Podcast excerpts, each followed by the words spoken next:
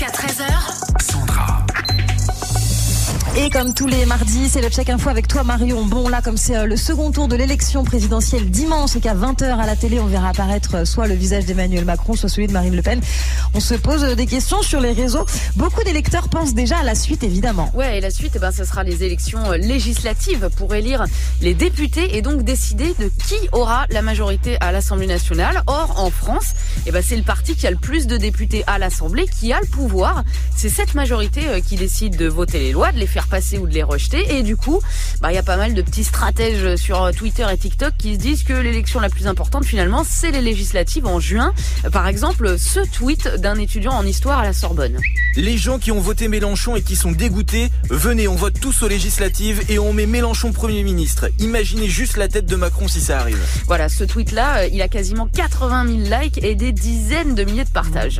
Bon, mais ça peut arriver un président d'un bord politique et un premier ministre comme ça d'un autre bord juste après une présidentielle bah, euh, rien n'est impossible, mais c'est quand même jamais arrivé depuis que les législatives et la présidentielle sont collées, c'est-à-dire depuis 2002. Euh, euh, les Français ont toujours élu une majorité de députés qui correspondaient au parti du président, hein, donc des députés de droite pour Chirac en 2002, pareil pour Sarkozy en 2007, des députés PS en 2012 pour Hollande et des députés En Marche pour Emmanuel Macron en 2017. Donc l'inverse, c'est pas impossible, mais ça serait quand même exceptionnel.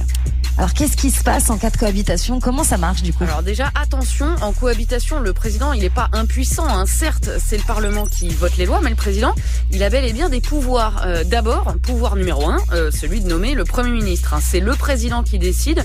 Donc euh, Mélenchon Premier ministre, c'est pas du tout automatique. Pouvoir numéro 2, le président a le droit de nommer trois membres du Conseil constitutionnel et surtout celui qui va le présider. Or, le Conseil constitutionnel, ben, c'est l'arbitre, c'est l'institution qui vérifie que toutes les lois sont conformes à la Constitution. Ça veut dire que si le président euh, est contre une loi qui a été votée par ses opposants, bah, il peut demander au Conseil de l'examiner pour éventuellement la faire annuler. C'est quand même pas rien.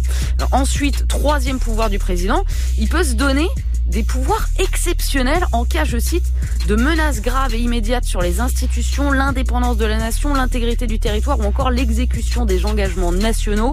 Concrètement, euh, ça veut dire prendre tous les pouvoirs, surtout euh, des pouvoirs de police et d'armée, hein, donc état d'urgence, couvre-feu, etc. Sachant que le président, il est déjà le chef des armées et que c'est lui qui décide tout seul d'utiliser ou non euh, la force nucléaire. Voilà. Et enfin, dernier gros pouvoir du président, il peut dissoudre l'Assemblée et donc on recommencerait à voter. Bref, en résumé, attention, euh, se motiver pour voter aux législatives en espérant une cohabitation, euh, c'est bien, mais ça dépend surtout de ce qui va se passer dimanche. À qui les électeurs vont-ils donner tous ces pouvoirs? C'est pas compliqué, ça sera soit Emmanuel Macron, soit Marine Le Pen, puisque le vote blanc et l'abstention n'ont jamais gouverné. Bien dit. Merci euh, Marion, réécoute ta chronique évidemment sur move.fr.